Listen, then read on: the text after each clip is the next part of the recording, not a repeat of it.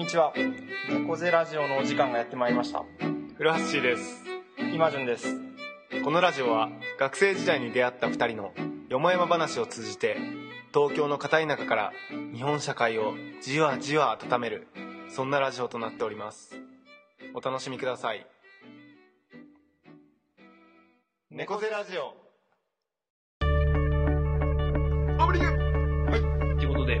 始まりました。第49回猫背ラジオでございます。よっ。よっ。ということでね気づけば49回まで来まして。次回はね、記念すべき50回ということで、そうなんですよそうなんですよ。ちょっといろいろな、はね、企画、はい。ちょっと仕掛けを考えて、ねさまざまな仕掛け。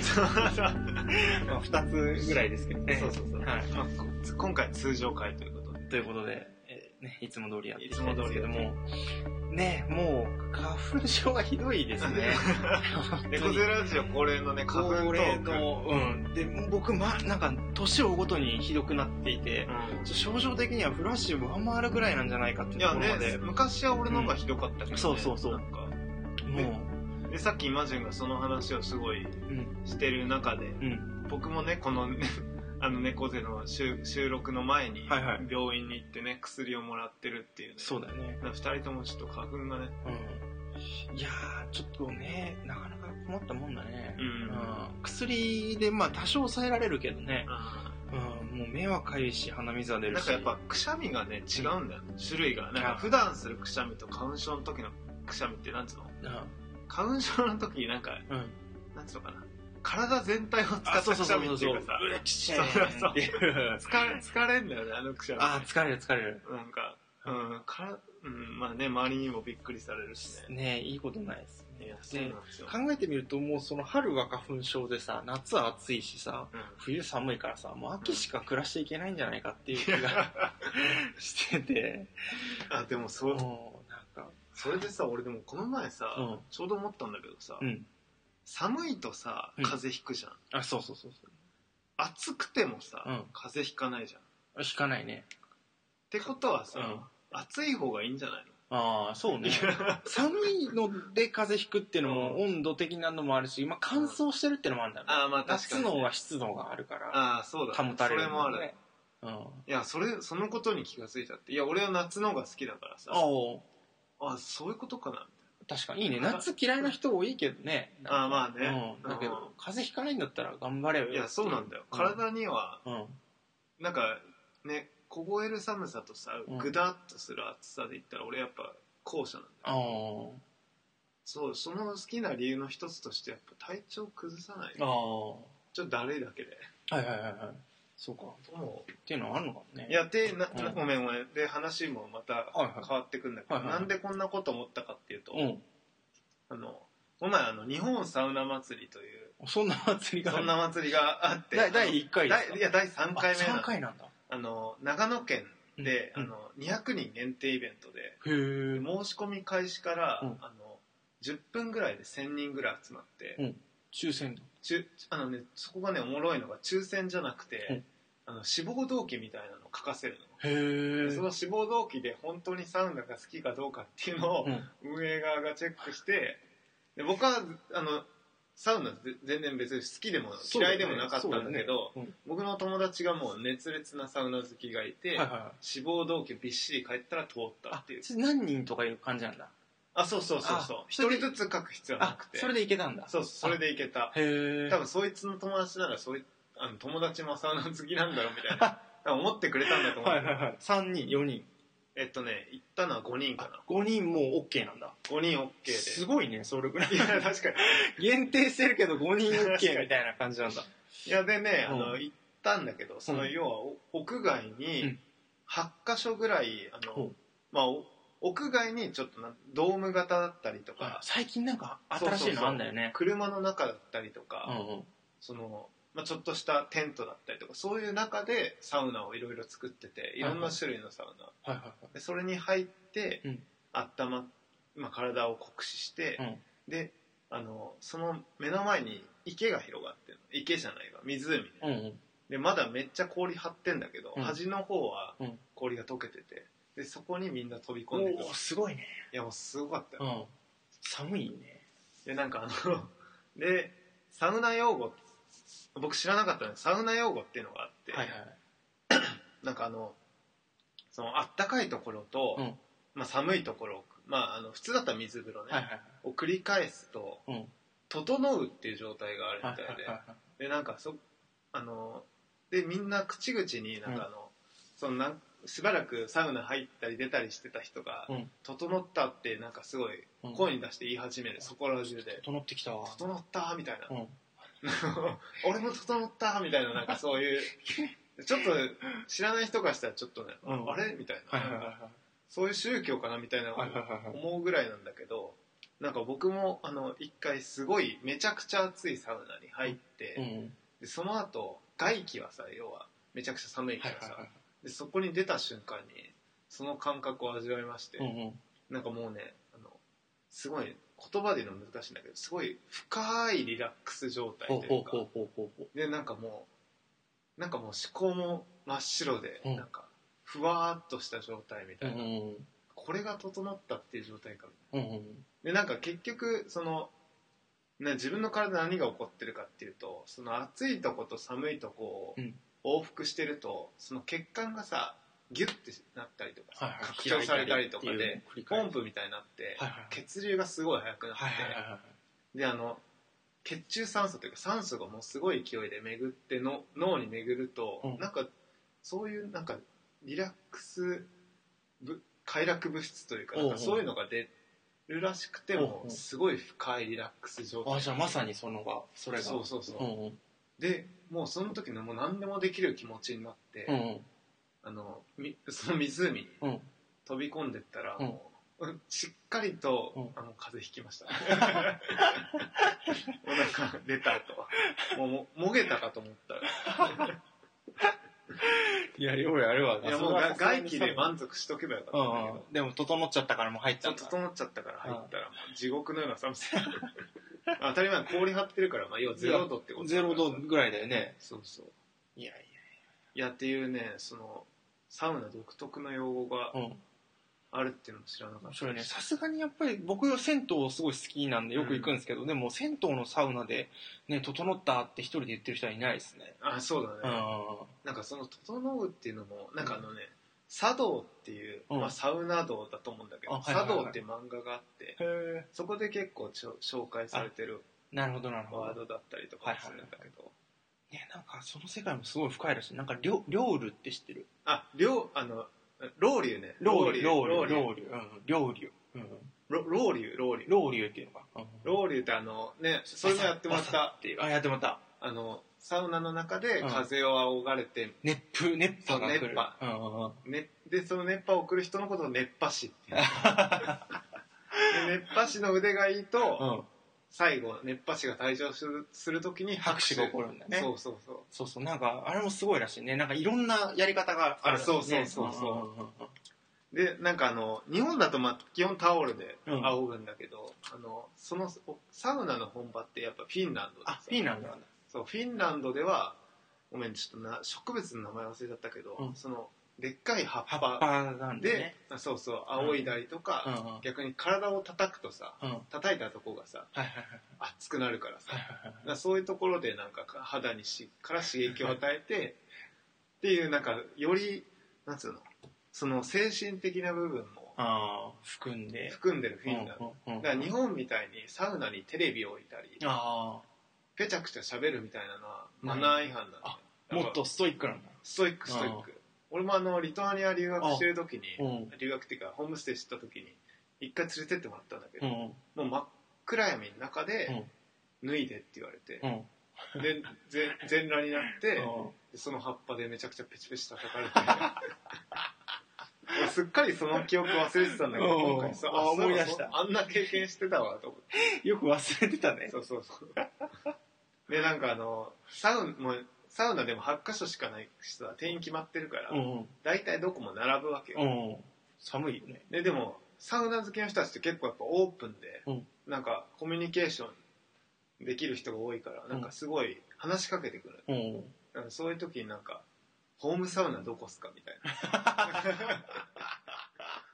大体いやもうやっぱ屈指のサウナ好き集まってるから。でみんななんかあの外ではバスローブみたいな、あもう持ってきてんだちゃんと。持ってきてて、あの基本水着で入るんだけど、うん。外はバスローブ着て、で大体首からそのホームサウナのタオルをかで だ古橋大丈夫だったんですよホームサウナとか降らしてないでしいやそう、うん。でしかもその時俺らあのバスローブっていうよりはなんかちょっとポンチョというかサーファーポンチョみょたいなはいはいはいはい着てたんだけど、はいいやなんか僕らホームサウナちょっとなないんですよつって。えもしかしてえ素人っすか？みたいな。素人素人サウナーっすか？って。あなんかサウナーっていうらしいのサウナーって言うんだ。素人サウナーっすか？って言われて。うん。そうやっぱねちょっと下に見られて、あ下に見られたんだ。うん。やっぱクロートの人たちばっかだったから。へえ大体男8女2割ぐらい。あでも女性サウナーもいるんだ。女性サウナーもいてね、うん。なんかすごかったよな。うん。女性って言ったらやっぱさスパとかさそういうホットヨガとか。ホットヨガのイメージだよね。イメージだけどなんかね、その一人の女性とちょっと喋ったんだけど、うん。なんかなんつったっけなんかねそういうおおなんか体の感覚が麻痺した、うん。はいおじいちゃんおばあちゃんの楽しい娯楽でしょっていうイメージだったらしいんだけど、はいはなんかどこかで海外行ってたけどなんかどっかで偶然その運命的なサウナとの出会いがあいったらしくて、それ以来なんかそういろんなとこのサウナ行ったりとかサウナの書籍を読んだりとかして。すごい若い女性なんだじゃあもうクロートサウナ。そうクロートサウナ。サウナいやでもこれを機にちょっと僕も定期的にや行そうだね。そういうね目で見ていくとね面白いかもしれないですね。いや面白かったですね。うん。サウナはねそれぞれ違いますからねやっぱり。うん、うん。特徴があるから。そうだね。うんうん。なんかサウナのやっぱ本番はうん。水風呂だと、ああサウナのメインディッシュは。はいはいはいはい。なんか時々やっぱサウナだけ入って、うん。で汗だあ汗だけ流して出てく人は、サウナに入ったとは言えない。いいじゃない。いいじゃない。それ水風呂が冷たいんでしょ。いや。いやでもやっぱり水風呂がないといけあないあいけないっていうね。セットなんセットね、整うためにはやっぱ水風呂がないといけないっていうのがやっぱさクロートサウナーたちの考のもう考えなんですえねなんですなるほど。ちょっとねリスナーの皆様もぜひお近くのサウナにホームサウナにねホームサウナを見つけてみてはどうでしょうか。ということで一旦この辺り。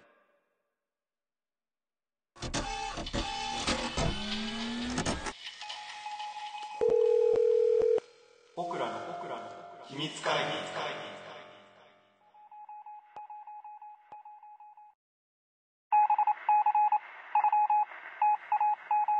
はい、ということで、えー続きまして、えーメインコーナーですけども、僕らの秘密会議。えーこのコーナーは硬い中から猫背な2人がこそこそ話す話題をリスナーの皆様に登聴していただいているという体でお送りするテーマトークです。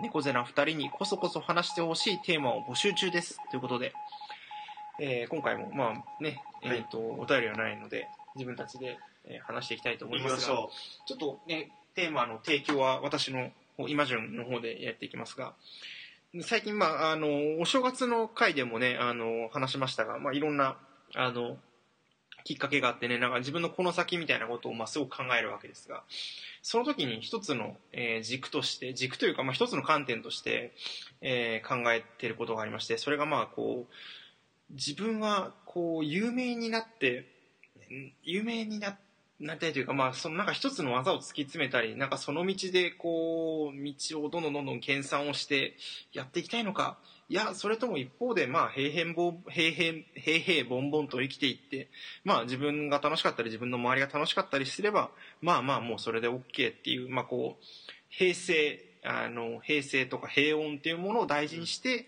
暮らしていくのか、う、うん。まあね、に、に、あのね、二元論ではないので、その中間みたいなことは全然あり得るとは思うんですけど、うんちょっとそういうことを考えますね。うん。うん。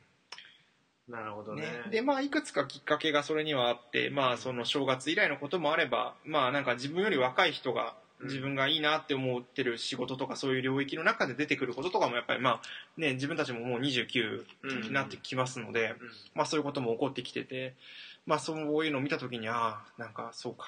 なかなかいい仕事してるなとかいや自分だったらもっとこうできるのになっていうふうには思うこともあったりしてうん。なんかその辺はちょっとうん。考えるきっかけになっているといううん。ことですね。なるほど、うん。でフラッシュに聞いてみたかったですね。フラッシュはなんかそのなんかこうある特定の分野とか何かでこう道を極めてあなんかもっとこうまあ有名っていうとなんか単純化されちゃうんだけど、うん。まあなんかもっとこう一つの道を極めてってんなんていうんだろうね。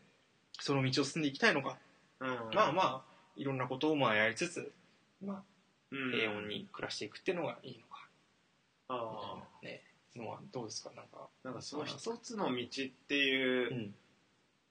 なんかねその一つの道が同じ職業でずっと行くっていうう、ん。同じ職業同じ職種っていうイメージはあんまりないけど、そうだね。うん自分のまああのこうしこう働きたいとかさうんこういう働き方を通じてこういうふうに社会と関わっていきたいみたいな価値観は多分もう変わらないから、うんうんうん。なんかそれは大事にしたいなとお思おうでもなんかそのどういうふうな働き方でなんかどこで誰とっていうのははい。多分その時々のさうん。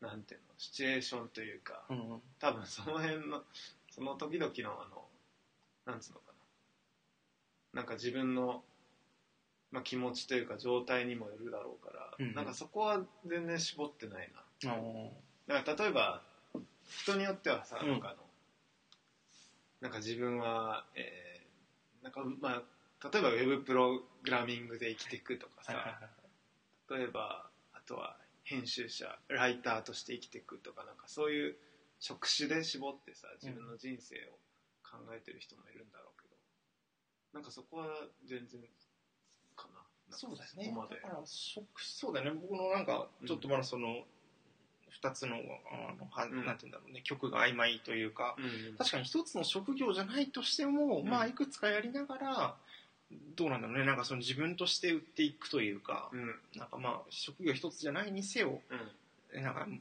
まあねすごく単純に一番まあ有名に有名っていうのちょっとねなんかあれなんだけど、やっていきたいのか、うん。いやそうじゃないのかっていうのでで僕もどっちかというとずっとそうでもなくてうん。なんかこうどこで誰と暮らしていくことになるかわかんないけどその時になんか力を発揮したいなって思いはすごくあって、うん。まあどこで誰とでもいいんだけどその時になんかこう自分がいることで何かができたりとか、うん。っていうのはなんかずっとあったんだけど、なんか今のままでそれはいいんだろうかというかなんかなんて言うんだろうな。なんかもう少しこう本当に何かを鍛えてこうやっていった方がいいんじゃないかみたいなことも思ったり、ね。そうそうそうそうしてるというか。もうちょっとだからあのなんつうのかな。ちょっと絞って、そうだねそうだね。うん。うん。ちょっと局所的にこの力を自分の中に伸ばしでていくことで見えてくる世界もあるんじゃない？そうだねそうだね。とか名を上げないととかなんかこう見えてこない部分とかもやっぱりあるんだろうなっていう。なんか今うんいろんなところに閉じこもっててそれで自分の周りの人が幸せっていうのもあるけれどなんかもう少しまあ増すっていうとちょっと言い方あれだけどうん。なんかそういう世界に置かないとダメなんじゃないかとかいうこともあ多少思ったりしていて。なるほどね。うん。確かにね、ああ俺はあんまそうか。そういう発想で考えたことはなかったけど、うんうん。そうか。いやでもなんかどこにいても、うん。そのその時々でさ誰と関わってるにせよさ、うん。やっぱ自分なりにその周りの人たちだったりその時にやってる仕事を通じてまあなんかその、ね、自分なりの価値というか自分なりにできることでさ貢献していきたいみたいなところは多分変わらないから、そうそこはなんかね俺はうん。なんかそそういう視点で考えたことなかったな、うんうんうん。なんかこの自分の中でのこのなんていうのかな。ここを研いでいってというかここを鍛えていって、うんうん。うん、その時に見えてくる世界っていうのが職やっぱ今までそういう意味だと職人的な考え方なんかねあとそうだ、一個思い出したけどあれだわきっかけが具体的にもう一個あってあれだわ、その今今日古橋がこの後行こうとしているあの谷川俊太郎展あであのところにあって、まあ、こう画家だったら展示をするときに自分の絵を飾ったり、音楽家だったらライブをしたりするけど、うん。なんか詩人だったら詩人の僕は飾るものなんて何にもないと思ってましたとか、うん。なんか言ってたんだけどまあでもなんかそれ以外のところでいやなんか言葉についてはずっと考えてきましたっていうのがあって。なんかこういろんな形容詞を用いたりいろんな名詞を用いたりしてこううん。言葉を組み合わせてしなんか作ってきましたみたいなことが別の詩詩かなんかに書いてあって、あそうかと思って谷川さんは86年間ぐらいいこう言葉についてやっぱりずっと敏感に考えてそれをこう職業にしてきたんだなっていうのがやっぱその積み重ねみたいなものはやっぱり何にも変え難い力を生み出すなと思っていて、なんかなんかいろんなことをこう手を出してなんかいろんなことを組み合わせたりして仕事したりとか、なんかやってってそれで幸せになっていけばいいっていうのもあるけどやっぱりなんかその80何年間積み重ねてきた力みたいなものは太刀打ちできんなっていう感じもあって、まあね確かそうだそれは一つ結構大きな、にねうん。今の今日のテーマを考えるきっかけでもありますね。確かに。うん。そういう意味だと、うん。うんなんか谷川さんぐらいやっぱさ長年その一つのことでさ、うん。考え続けられるっていうのはさ、うん。なんかもはやなんつうのかなもう息数レベルでさ、うん。多分自分の中でやらなきゃ、うん。やらなきゃというか無意識にやってしまうことなんだと思う、うんうんうん気気がするんだよね。なんか、うん。だって絶対自分にはやっぱ言葉が必要だし言葉で考える力を鍛錬しようってまああでもそういう気持ちもあるのかそうね、その辺がね、なんかうん。ね、なかなか、なんかそういうふうに書いてある部分もあれば、でも、明確になんか、あんまりそういう感じもなかったりするけど、でもなんか天才のように、こう、湯水のように言葉が湧き出るっていうよりも、やっぱりなんかある程度トレーニングが積んでるなっていう感じは受けてて。なるほどうん。ね、うん。まあ確かにね、まあ、両方だよね、うん。やっぱ結局自分がそうだね。ラッパーもそうだけど。確かに。やっぱビートがん上に乗せてラップをするっていうのがさ、うん。うん。もう自然とやっちゃうっていうのもでそれだけ好きだっていうのもあるうん。しう、ん。もちろん。彼らは彼らで鍛錬を積ん。でって、はいはいはいやっぱねその時々の即興のアートが出来上がるわけそうだよね、鍛錬があるだから両こ方かそ。うん。うん。確かにねそこはだからい意識的に意識を向けてやって確かにねそうだ。うん。そう谷川さん言葉だったらじゃあ自分は何なんだろうみたいなことをなんかこう自分に向けて考えたりね、うんうん。うん、するこのこう最近っていう感じでしたね。うん。うんなんかちょうど最近友達と話したのがさ、うん。なんかあの僕が好きな漫画で「あのバガボンド」っていうはいはい。宮本武蔵の漫画があってでその宮本武蔵があのある民家にちょっと旅の途中に泊まるんだけど、うん。そこではなんかめちゃくちゃ貧乏な家なわけよ。うん。泊めさせてくれてるのが。でなんかそのあの父親の仕事がなんかあの仏を彫る仕事。木木で仏の顔を彫ってみたいな。でも仏のってさ別にななんつうのかな。すごい売れるものじゃないし、なくても生活は回るものじゃん、うん。だからすごい貧乏な、で子供もでもたくさんいるから養わなきゃいけないみたいな、でいう中でなんかあので宮本武蔵がそのなんか子供をなんか愛してるんだったらなんかもうちょっとなんか仕事があるんじゃないかみたいなことを確か言った時にうんなんかその人が言ってたのがうん。なんか家族のこともうん。その神を彫る時の自分の自分のありようもうん。なんか同じあの同じ円の中にあるというかうん。あの中心はいつも一緒でうん。その中心からの距離が近いのが家族。うん。でそのそれよりもはるか遠くに行ってうん。なんかやっぱ神を彫るっていう時のはいさ心のありようってなんかすごいめちゃくちゃ遠いところに行くけど中心はいつも一緒だというはいうことを言ってた。のなんかなんかね俺それすごいなんかいいなと思ってなんかそこわ分けて考えずうん。に中心はいつも中心にあってそこからの距離感が違うだけで。だから多分家族に対してもうん。仕事に対してもその人は同じ同じスタ中ンスで同じスタンスで同じように多分愛しているというか。多分なんかそういうなんか心持ちなんだろうなっていうのが。なんかよなんか前さなんかそのなんかよくその自己啓発書かなわかんないけど、なんか自分の身の回りを大切にできない人がはいはいはい。なんか社会を変えられないとかはいはいさ社会を変えられないやつが逆に自分の身の回りを大切にできない。とかはいはいなんかそういうまあ分かりやすさでにそういう二項対立で喋ってるんだろうけどさ、うんうん。それとそれを分けて論じる必要ってさ、うんうんうん。全くなくて、うんうん。結局その人が関わるさ家族と社会ってさなんか同じ中心の中ではいはいはい。ただ距離感が違うだけというか。うんうんうんうんなんかそういう考え方がね。すごいその時しっくりきたというか。えー、バゴモンドなかなか面白そう。いや面白いですよ バカモンドは。しかもあれだね、なんか多分なんだけど、勘で、あの、井上さん、武彦さんが、えっ、とね、別の本で、円空っていう仏像の本を書いてて、うんうんうん。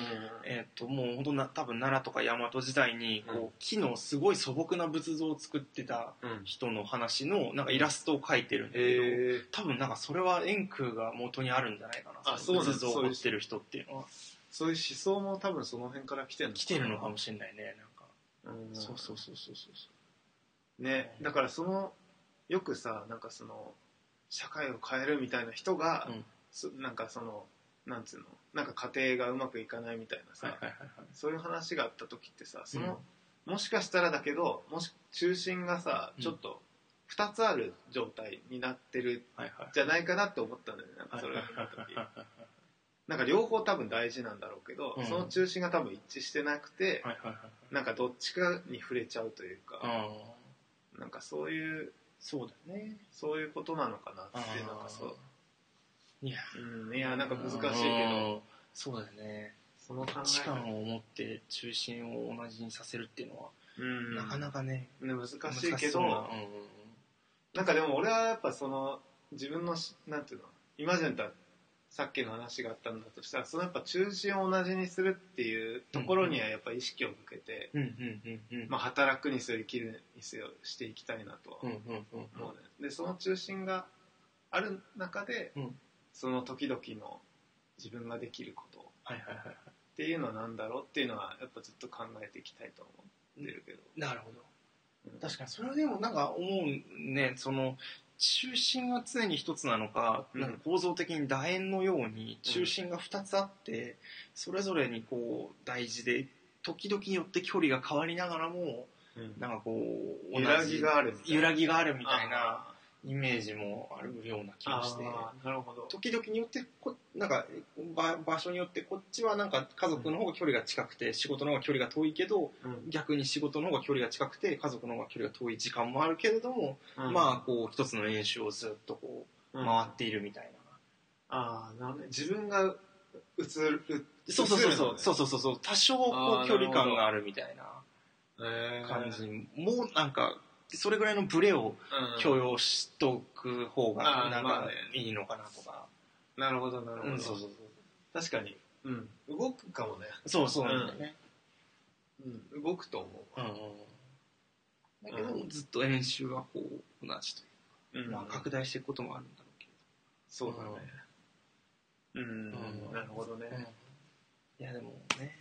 で、そういう時のなんか区分として、やっぱりなんか面白いのは、うん。やっぱりなんか仕事と家庭っていうなんか二つなのかなっていう、まあ、そうだね。それ以外にもね、あるだろうけれど、うん。うん、暮らしと仕事というのそうだか。ね、確かに、まあそこはよくねやっぱ比べられるよね、うん、ね。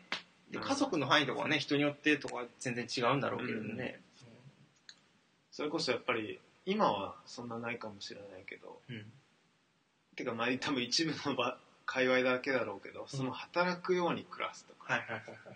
っていうのもさなんか一時期よく耳にしたようない気がしてねて、。うんうんだし、まあ、暮らすように働くだったりとかってうん。うんうんうんねなんかそこを、うん、なんかやっぱりうまくうんなんなんだろうねやっぱ今まではそこを明確に分けてたからさうん明確に分けるとさやっぱその揺らぎづらくなるうん。な、なったり。かもね今のさっきのそう、そうだよね。どどっちかに行って帰ってこれないみそうそうたいな。そう まあ俺はそれもやっぱまさに今仕事で感じてるけどさ、うんやっぱ仕事で何かが起こったってなった時はさやっぱ帰りたくても帰れないからさ、うんうんうん。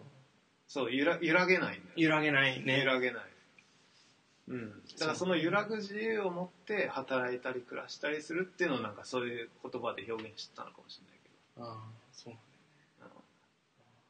ってやっぱり、まあ、僕らの友人でもある古瀬。正義というなんかねフリーランスでファシリテーターをやってる彼を見てるとなんかあの働く時は働くし、うん。でもなんか休む時は夫婦でなんか2ヶ月以上旅行に行ったりとか。あとは結婚式前にはなんか自分がプランナーというか企画者になってはいろんな人にをなんか指示出してマネジメントしてやったりとか。なんかそういうね揺らげる自由みたいなねやっぱりそうだよね、うん。あると、うん、なかなかね会社に入ってるとそうもできなかったりするところも多いだろうから。うん、うん、そうだね。っていうのとより前よりもちょっと複雑になってきてるのはさうん、うん、なんかその多面的自己というかさはいはいはなんかいろんな自分の一面を持てるようになった世の中だと思うから、うんうんうん。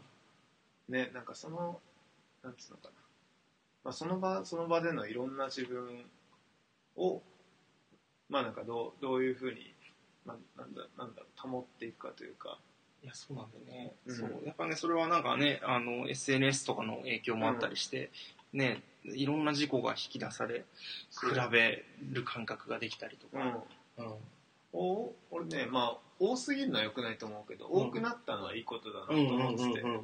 やっぱりか家族とさ仕事の2つだうん。ちょっときついよ、ちょっとね。それはきついっていうのはその、うん。やっぱどっちかがポシャった時にさうん。やっぱあの安定性がちょっとなくなるし、っうん。ていうのはなんか俺の父親を見ててやっぱそう思ったのがさ、うんうん。俺の父親はやっぱずっと家庭とさ、うん。仕事、うんまあほとんどの人そうだと思うけど、はいはいはい。を往復する生活だったのが、うん。そのブログっていう場所をさ、はいはいはいはい。得たことで、うんうんやっぱりすごいすごい生き生きとするようになったというか。ほうほうほう。すごいね。ブログの力は結構いやすごいすごい。大きいんだね。うん、やっぱその家でも出せなかったし仕事場でも出せなかった自分の顔っていうのはやっぱそういう場所で出せるようになったことでさ、多分ね、まあ、別にでも家も仕事もさそんな多分不満があったわけじゃないんだないけどうんうん、まあ 2, 2つよりは3つの方がさ安安定するっていうからね。言うじゃん。力学的にそうだよだからやっぱね3つ最低でも3つね、なうんうんうん、うんあるといいんだろうね。そうだよね。あでもそういう意味では俺猫背ラジオはそういうこといやそうだよね。うん。うん。そうだよね。本当に。うん。まあ、別に普段隠してる自分をここで出してるっていうつもりはないけど。でもないしねだしだからなんかね猫背ラジオが別にすげえ有名になってっていうことでもないというか これはこれでまあなんかある程度うん。自分の周りの人たちが聞いてくれてたらそれは嬉嬉しいっていう感じかな確かに、うんうん確かに。でもまあちょっと話戻るけど、う。ん。そう確かにななんか自分がやっぱ何か一つね、このうん社会に対してね、うん。なんか武器というのかわかんないけど。うん一つ差し出せるものというか、ねえっていう気持ちにはやっぱり時になりますね、うん、ね、で気持ちだけでもダメだからね。ちゃんと技術を磨いてそう。そうそううそうそう、ね、ずっとやっぱ磨いてる人にはかなわんなっていうのがあるのでね。うん。うん。確かに。そうですね。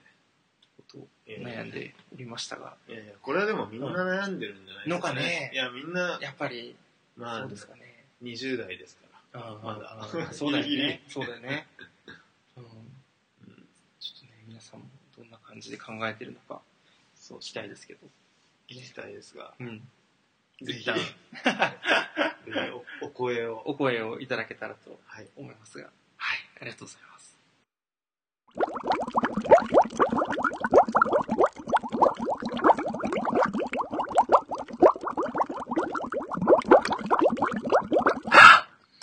猫背ラジオ。は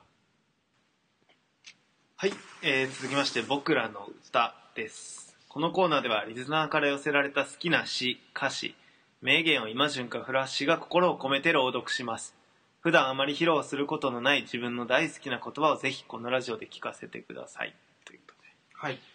ということで、今回は、えっ、と、さっきも話題に出ました、えっ、と、谷川俊太郎の詩を、えー読んでみたいと思います。春に、谷川俊太郎。この気持ちは何だろう？目に見えないエネルギーの流れが、大地から足の裏を伝わって、僕の腹へ、胸へ、そうして喉へ、声にならない叫びとなって込み上げる。この気持ちは何だろう？枝の先の膨らんだ新芽が心をつつく。喜びだ。しかし悲しみでもある。苛立ちだ。しかも安らぎがある。憧れだ。そして怒りが隠れている。心のダムにせき止められ、よどみ、渦巻き、せめぎ合い、今溢れようとする。この気持ちは何だろう。あの空の青に手を浸したい。まだ会ったことのない全ての人と。会ってみたい。話してみたい。明日明後日が一度に来るといい。僕はもどかしい。地平線の彼方へ歩き続けたい。そのくせあそのくせこの草の上でじっとしていたい。大声で誰かを呼びたい。そのくせ一人で黙っていたい。この気持ちは何だろう？おというようなやっぱプロはすごいな。ねぱすごいな。えねえやっぱ本物に触れると。やっぱ磨いてる人すごいね。すごいですよね。うん。ねえ結構谷川さんのまあまあそんなにね若い時の感じの詩でしょうけども。ううんん。いやでもなんか情景というかねえ。が浮かぶしこの気持ちは何だろうっていうリズムもねやっぱりありますし、うんなんかすごかったな。うんこれってなんか歌になってる？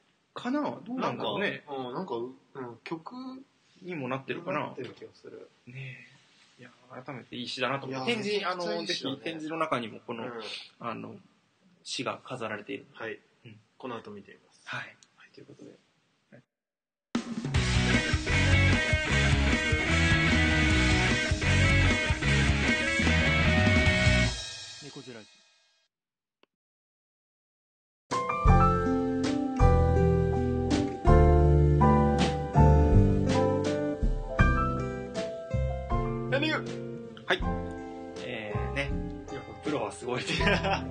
余韻が残ってます。余韻が残ってますね。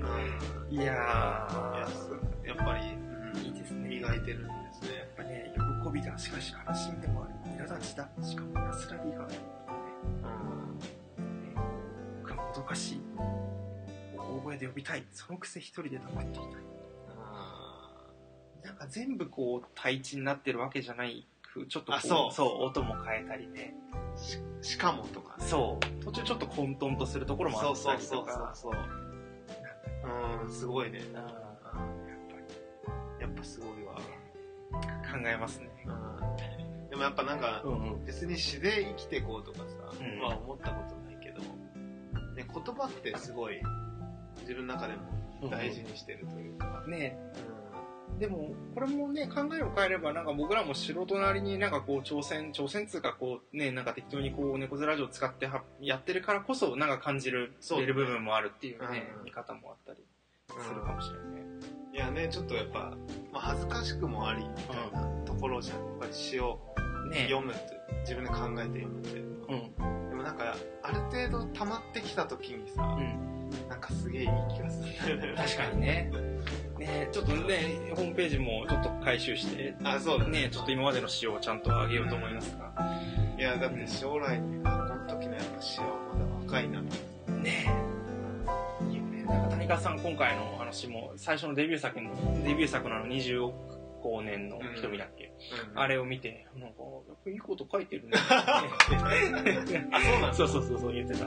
へいいこと書いてるいいこと書いてるね。いやでも本当になんかさね自分との再会じゃないけどそうそう。過去の詩を読むっていできうのはねるっていうのはね、うちょっとね、他にはない喜びんそうなんですしかも自分の中のなんていうのかな詩ってやっぱ表層的なとこから出てるっていうよりはさ、うんうんなんかちょっとだ。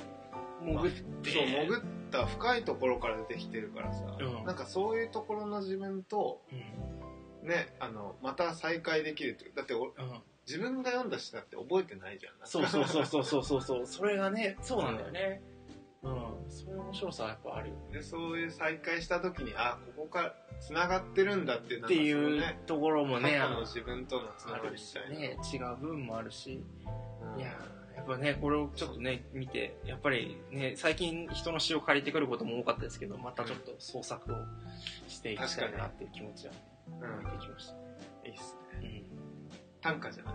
や、どうかね、どうだろうね、どうだろうね、どうどうでしょう、どっちでもいいか。う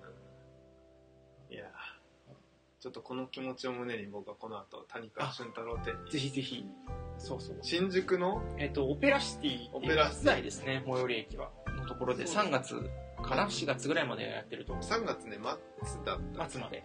な。だからこの音声がアップされる頃には終わっちわってゃってる 宣伝にもならないならないんですけどね。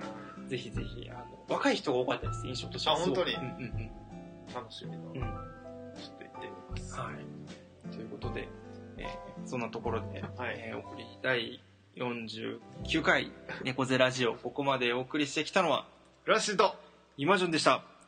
また来月。バイバーイ。バイバーイ。次回は第50回。